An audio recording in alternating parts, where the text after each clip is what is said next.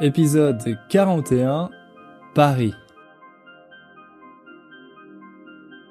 Salut à tous, bienvenue dans ce 41e épisode, un épisode consacré à la capitale française. Mais pour commencer, je voudrais remercier toutes les personnes qui ont laissé des évaluations sur euh, iTunes, YouTube et Facebook, et celles qui m'ont écrit.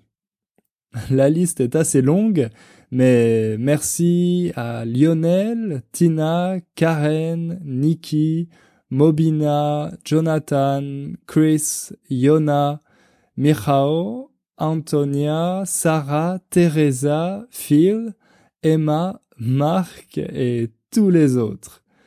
Vous savez à quel point ça me fait plaisir de lire ce que vous m'envoyez.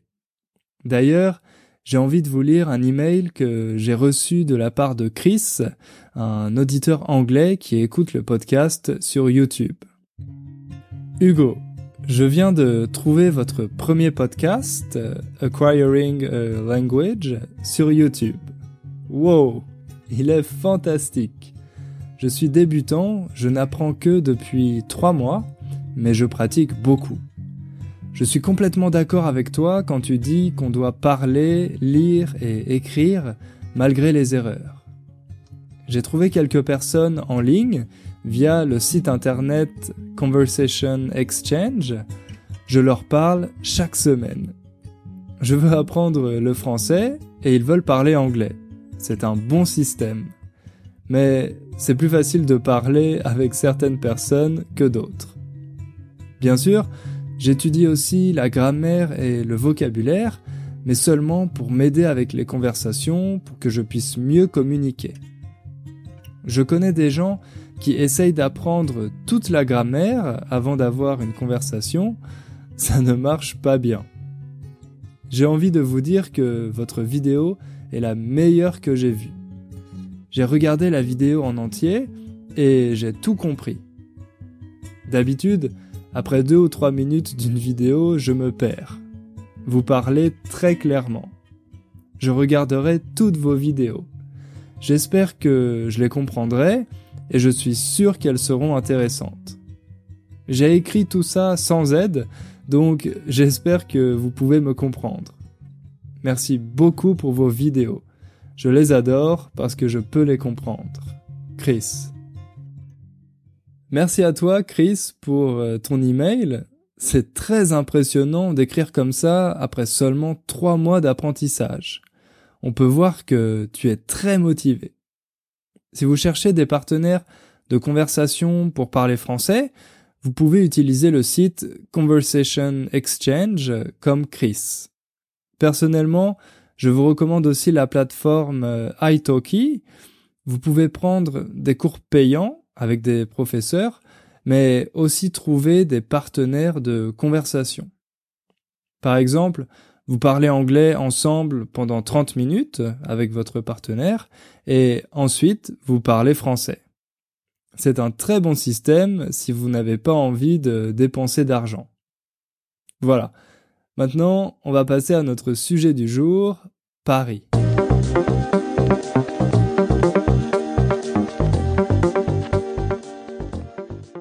Paris, c'est une ville qui fait rêver.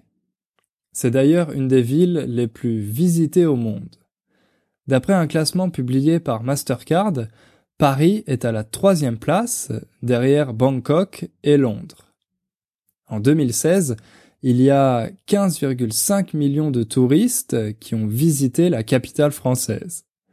J'imagine que certains d'entre vous en faisaient peut-être partie. Peut-être même que vous y habitez actuellement ou que vous y avez passé du temps pendant vos études, par exemple. Mais visiter et vivre dans une ville, c'est quelque chose de complètement différent. Quand on visite une ville, notre temps est limité, du coup on essaye de faire un maximum de choses. Peut-être qu'on a préparé une liste des musées et monuments qu'on veut absolument voir on a sûrement un programme chargé, ça peut même être euh, assez stressant parfois. Moi, quand je me suis mis à voyager à l'étranger, j'avais une approche un peu différente. D'ailleurs, J'ai commencé assez tard, euh, j'avais 19 ans, la première fois que j'ai quitté la France. Je suis allé à Glasgow, en Écosse, avec un ami. On voulait améliorer notre anglais en travaillant dans un restaurant ou un pub. Donc, au lieu de visiter tous les sites touristiques, on a essayé de vivre comme les Écossais. Bon, honnêtement, on n'a pas réussi à trouver de travail et on a passé trois semaines à faire la fête avec des étudiants. Du coup, j'ai appris plein de mots que je n'avais jamais entendus en cours d'anglais. Vous imaginez quel genre de mots. Bref, l'important ici, c'est que j'ai eu la chance de pouvoir apprécier la ville comme euh, un de ses habitants. On aurait pu décider de profiter des trois semaines pour euh, visiter le reste de l'Écosse, mais au lieu de ça, on s'est créé une sorte de routine à Glasgow. Par exemple, il y avait un pub qui faisait des burgers délicieux et pas chers, donc on y allait presque tous les jours. On se promenait dans les parcs de la ville, on observait les gens et leurs habitudes. On avait presque l'impression de vivre comme les habitants, sauf qu'on ne travaillait pas et qu'on faisait la fête presque tous les soirs. C'était vraiment une super expérience. D'ailleurs, on a décidé d'y retourner l'année suivante. Maintenant, je connais Glasgow comme ma poche et j'y suis très attaché. Ah, voilà la première expression de cet épisode. Connaître un endroit comme sa poche. C'est assez facile d'en comprendre le sens, non? Ça veut dire que vous connaissez très bien un lieu, aussi bien que la poche de votre pantalon. Généralement, on l'utilise pour une ville ou un pays. Donc moi, je connais Glasgow comme ma poche. Bref, je pense que c'est une façon géniale de voyager. Quand on court d'un musée à l'autre, on ne peut pas vraiment apprécier l'ambiance de la ville. Pour ça, il faut prendre son temps, se promener au hasard des rues, s'arrêter dans un café, observer les habitants et leur parler, s'ils sont d'accord bien sûr. C'est pour ça qu'aujourd'hui, plutôt que de vous parler de Paris du point de vue d'un touriste, je vais vous en parler comme un de ses habitants. Donc, je ne vous parlerai ni de la tour Eiffel, ni du musée du Louvre. Je vais essayer de vous décrire l'ambiance, l'atmosphère si particulière de cette ville. Alors, détendez-vous, faites-vous un bon café ou un thé, et laissez-moi vous guider dans les rues de Paris.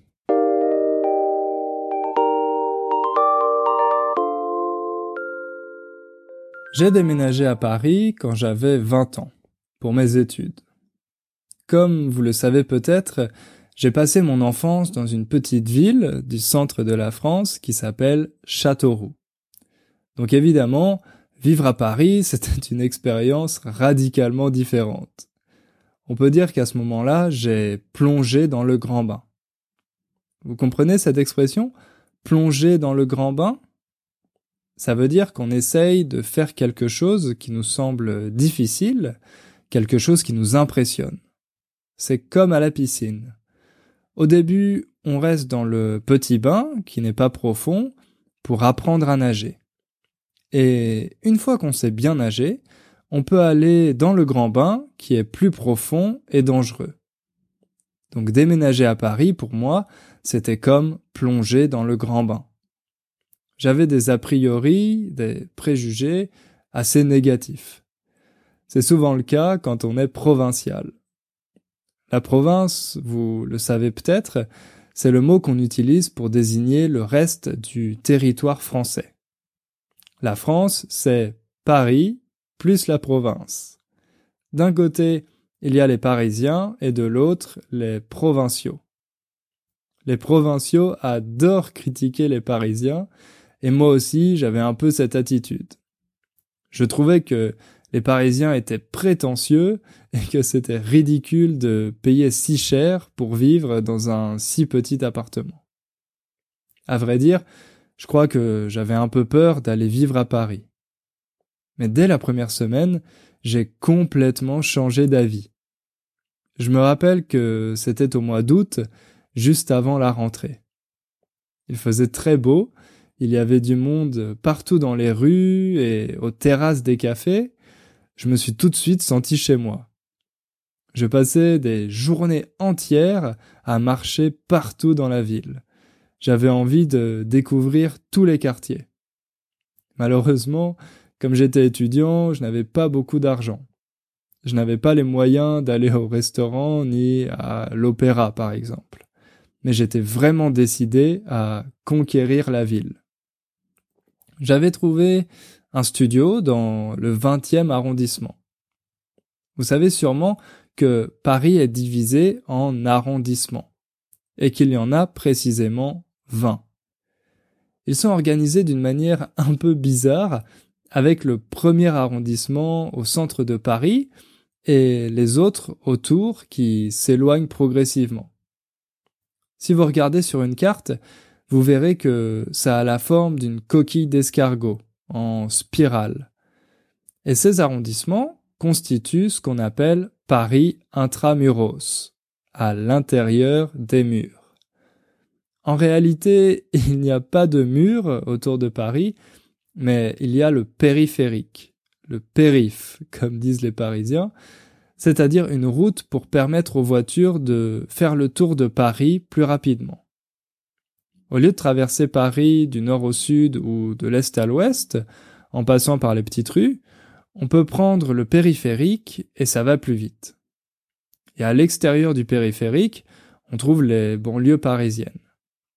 Donc moi, j'étais dans le 20e arrondissement, presque à l'extérieur de Paris, pas loin du périph. Pour être honnête, ce n'est pas le quartier le plus beau, mais c'était près de mon école et les loyers étaient un peu moins élevés.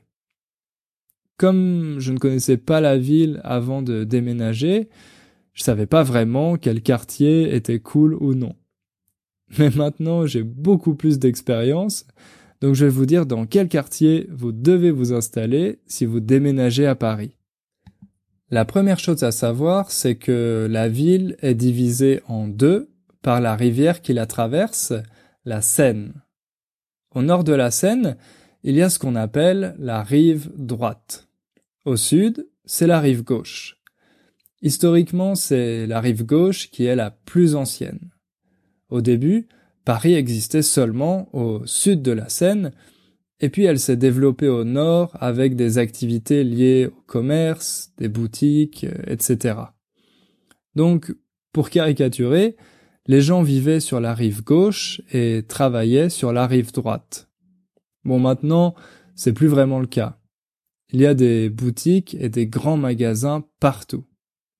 Mais la rive gauche est quand même plus calme. On y trouve des universités comme la Sorbonne, dans le quartier latin, et les principales institutions politiques comme euh, l'Assemblée nationale, le Sénat et l'hôtel de Matignon, travaille le Premier ministre. Par contre, le président français, Emmanuel Macron, vit sur la rive droite, au palais de l'Élysée. La rive droite est beaucoup plus dynamique. Il y a plein d'endroits pour sortir, des restos, des bars, des clubs. Les deux opéras, l'opéra Garnier et l'opéra Bastille, sont rive droite. Et aussi les quartiers les plus branchés. Le mot branché, vous connaissez? Ça veut dire à la mode, tendance. Les Parisiens aiment bien dire que la rive droite et la rive gauche sont comme deux mondes différents. Donc si vous préférez le calme, la tranquillité et les lieux historiques, je vous conseille la rive gauche. Et si vous avez envie d'être au cœur de l'action, de pouvoir sortir et faire la fête tous les jours, choisissez plutôt la rive droite. Et moi, où j'habitais à votre avis? J'habitais rive droite, bien sûr. D'ailleurs, j'allais très rarement de l'autre côté de la Seine, je trouvais que c'était ennuyeux. Mais maintenant que je suis un peu plus vieux, j'apprécie aussi la rive gauche. C'est une atmosphère complètement différente et c'est très reposant de se promener là-bas.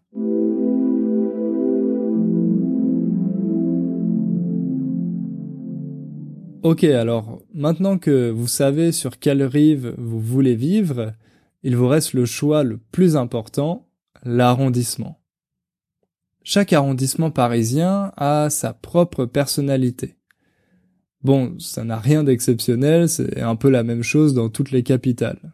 Il y a différents quartiers et différents styles de vie. Mais je connais des Parisiens qui ne sortent presque jamais de leur arrondissement. C'est comme un village pour eux parce qu'ils y trouvent tout ce dont ils ont besoin. Donc, autant bien choisir son village. Je ne vais pas vous faire une description de chaque arrondissement, sinon ça prendrait trop de temps. Je vais plutôt vous expliquer ça dans les grandes lignes, sans entrer dans les détails. Au centre de Paris, on trouve la plupart des musées, des grands magasins et des monuments. Donc il y a toujours énormément de touristes. Un des quartiers les plus populaires en ce moment, c'est le Marais dans le quatrième arrondissement. Historiquement, c'est le quartier juif de Paris. Vous pouvez y trouver toutes les meilleures boutiques et galeries d'art. Si vous voulez faire du shopping ou acheter des souvenirs pour vos amis, je vous recommande d'aller là-bas. Mais en général, ça n'est pas une très bonne idée de vivre dans le centre. Les loyers sont très élevés et il y a toujours beaucoup de monde.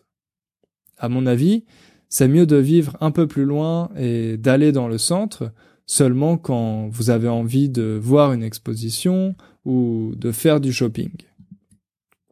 Ensuite, au nord-ouest, il y a le 9e et le 17e arrondissement qui sont plus calmes et très jolis.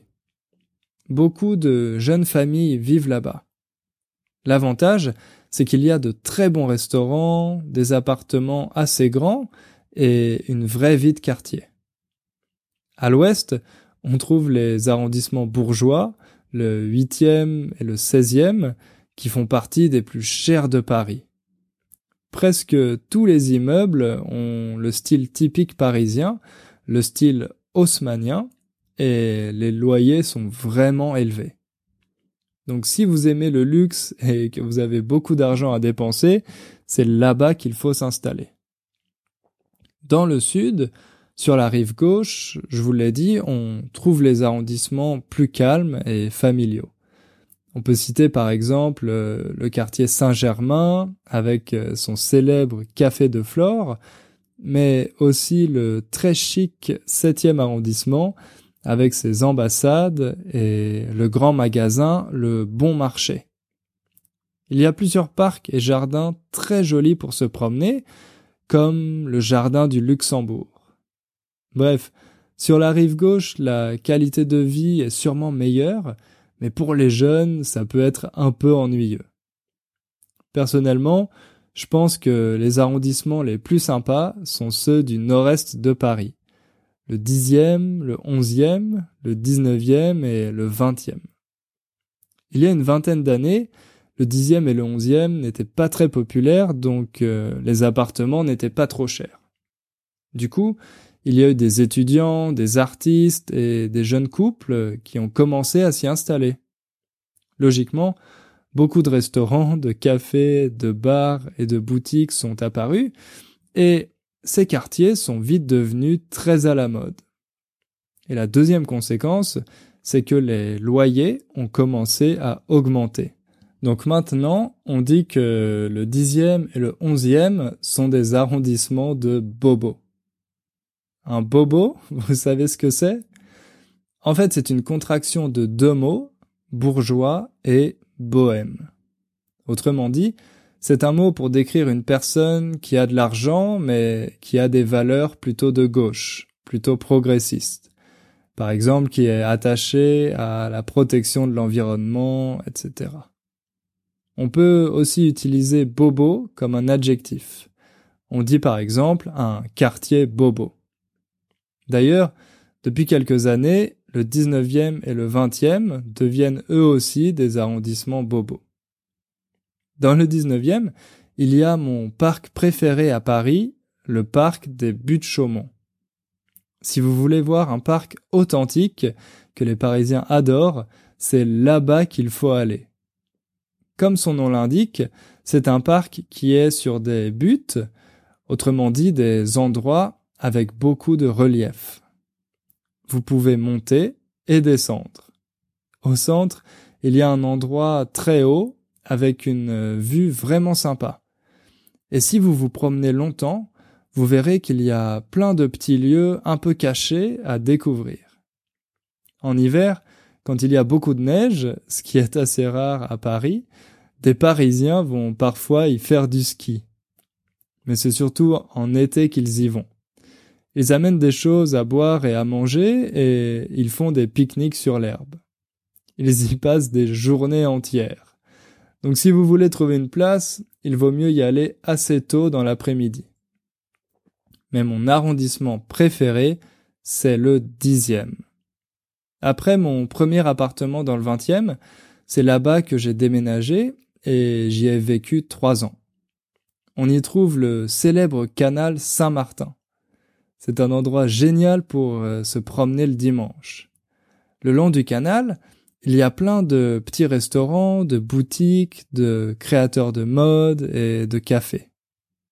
Si vous y allez, je vous recommande de vous arrêter au comptoir général. C'est un café-bar avec une décoration incroyable d'inspiration africaine. C'est très exotique et dépaysant, on a du mal à croire que c'est à Paris. Si vous voulez en savoir plus sur les différents arrondissements parisiens, je vous conseille une vidéo très bien faite de la chaîne Arte. C'est une vidéo qui s'appelle Carambolage, c'est le nom de l'émission, les arrondissements de Paris. Vous pouvez la trouver sur YouTube et je mettrai aussi le lien dans la description de l'épisode. Alors maintenant qu'on a vu les différents quartiers, on va parler un peu des appartements. Comme dans la majorité des capitales, ça peut être vraiment difficile de trouver un appart correct à Paris. Ah oui, souvent en français, on abrège le mot appartement et on dit seulement un appart. Donc, le problème principal des apparts parisiens, c'est la taille. Ils sont vraiment petits. Bon, peut-être pas aussi petits qu'à Tokyo, mais petits quand même. D'après une étude de l'INSEE, l'Institut national des statistiques, un Parisien vit en moyenne dans 31 mètres carrés, alors qu'en province, ce chiffre est de 42 mètres carrés. Pour nos amis anglophones, ça équivaut à 330 pieds carrés contre 450 en province. Il y a même beaucoup de studios pour euh, les étudiants qui font moins de 15 mètres carrés avec une cuisine et une salle de bain. Donc parfois, vous avez la douche qui est dans la cuisine. C'est n'importe quoi. La meilleure solution pour eux, c'est de vivre en colocation, c'est-à-dire de partager un appartement à plusieurs avec des amis par exemple. Mais même les jeunes couples ou les familles ne peuvent pas toujours se permettre euh, des appartements plus grands. Avoir plus de trois pièces à Paris, c'est vraiment un luxe. Le deuxième problème, c'est que les immeubles sont souvent très vieux et mal entretenus. C'est-à-dire que les propriétaires qui louent des appartements ne s'en occupent pas bien. Le verbe louer, vous connaissez? Ça veut dire qu'on prête quelque chose à quelqu'un pendant un certain temps contre de l'argent, par exemple un appart ou une voiture. Ça marche dans les deux sens, donc aussi si vous êtes la personne qui emprunte contre de l'argent. Alors, de l'extérieur, c'est très joli de voir tous ces immeubles haussmanniens du 19e siècle, mais vivre à l'intérieur, c'est une autre histoire. Les appartements sont sales, parfois il y a des souris ou des cafards. Les cafards, ce sont ces gros insectes noirs qui marchent sur les murs. Et en plus, il y a aussi des problèmes comme euh, des fuites d'eau ou des choses comme ça. À mon avis, c'est aussi pour ça que les Parisiens passent beaucoup de temps à l'extérieur dans les cafés et les restaurants. Moi, par exemple, mon premier appartement faisait 20 mètres carrés. Donc euh, j'aimais pas y rester trop longtemps. J'avais besoin de sortir, d'aller me promener, de retrouver mes amis quelque part. Enfin bon, c'est seulement ma théorie et je pense pas qu'il y ait d'études sur ce sujet. Ne vous inquiétez pas, si vous louez un appartement seulement pour visiter Paris quelques jours, normalement vous n'aurez pas tous ces problèmes.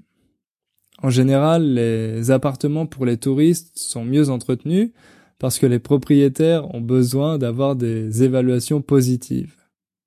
D'ailleurs, il y a de plus en plus d'appartements disponibles sur euh, les sites comme Airbnb et ça devient un problème pour les Parisiens parce que ça veut dire qu'il y a moins d'appartements à louer pour vivre.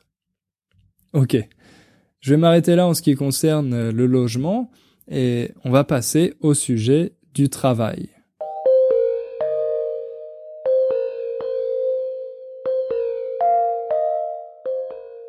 La France est un pays très centralisé, contrairement à des pays comme euh, l'Allemagne ou les États-Unis. Ça veut dire que presque toutes les grandes entreprises sont à Paris, ou plutôt à côté de Paris. Et oui, c'est assez rare qu'une grande entreprise ait son siège social dans Paris. Le siège social, on peut dire que c'est le bureau principal d'une entreprise. Comme les loyers dans Paris sont très élevés, c'est presque impossible pour une entreprise qui a besoin d'un grand siège social d'être à Paris. À partir des années 70, on a entamé la construction d'un quartier des affaires à l'ouest de Paris, le quartier de la Défense.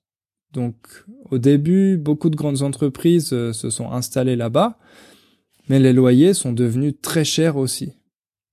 C'est pour ça que maintenant, beaucoup de grands groupes ont déménagé en banlieue de Paris, comme euh, Orange, Microsoft ou Air France, par exemple. C'est un peu le contraire du modèle américain. Aux États-Unis, on vit dans les banlieues et on va travailler dans le centre, mais à Paris, c'est l'inverse.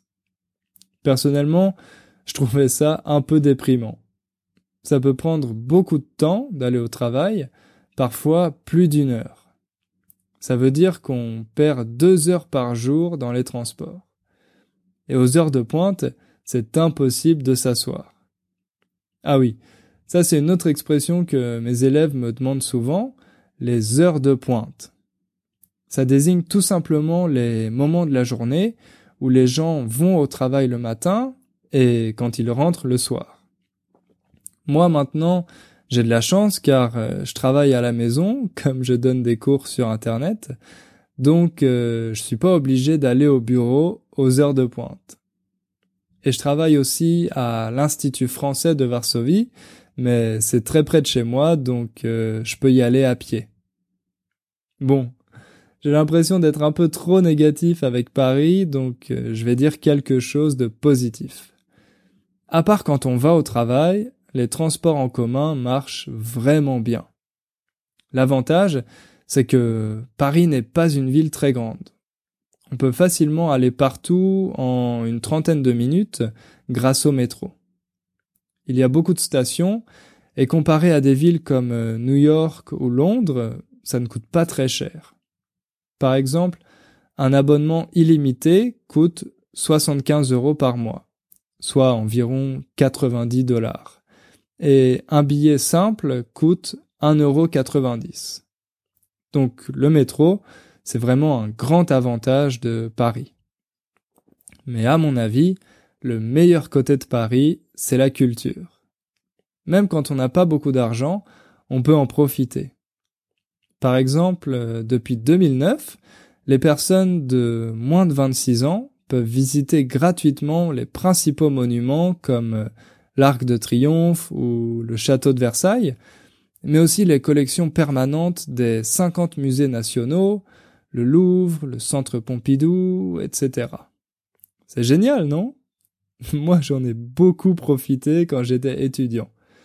J'ai visité tous les musées de Paris gratuitement. Par contre, si vous voulez voir une exposition temporaire, là, il faut toujours payer.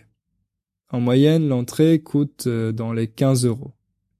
D'ailleurs, les Parisiens adorent discuter de la dernière expo qu'ils ont vue, Donc parfois, ça peut être difficile de voir une nouvelle exposition au début, car tout le monde veut la voir en premier.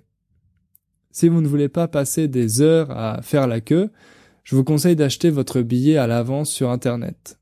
Sinon, vous risquez de perdre beaucoup de temps. Un autre sujet de conversation qu'adorent les Français, c'est évidemment le cinéma. Quand on arrive au travail le lundi et qu'on n'a pas vu le dernier film acclamé par les critiques, on peut se sentir un peu exclu des conversations. Heureusement, il y a des cinémas qui proposent des cartes illimitées. En gros, vous payez un abonnement à 20 euros par mois et vous pouvez aller dans ces cinémas aussi souvent que vous voulez. C'est vraiment rentable car un ticket de cinéma à Paris coûte entre 8 et 12 euros. Donc, profiter de la culture, c'est très facile à Paris. Par contre, faire du sport, c'est plus difficile. Il n'y a pas beaucoup de salles de sport ni d'endroits pour pratiquer. Personnellement, quand j'habitais là-bas, je faisais pas du tout de sport et mes amis non plus. En général, j'ai l'impression que les Parisiens ne sont pas très sportifs. Mais je pense que c'est en train de changer. On voit de plus en plus de gens faire du jogging et comme partout, le yoga est très à la mode. En plus, vous avez peut-être entendu que Paris va accueillir les Jeux olympiques en 2024. Donc, beaucoup d'infrastructures vont être construites euh, d'ici là et on peut imaginer que ça va motiver les Parisiens. Voilà, c'est tout pour aujourd'hui. J'espère que cet épisode vous a plu et qu'il vous a permis de vous faire une meilleure idée de la vie à Paris. Si c'est un sujet qui vous intéresse, vous pouvez trouver plein de vidéos de français qui en parlent sur YouTube. Comme d'habitude, si vous voulez m'aider, vous pouvez laisser une évaluation sur iTunes ou sur l'application de podcast que vous utilisez prochain épisode dans deux semaines et en attendant, n'oubliez pas de faire du français tous les jours. Bye bye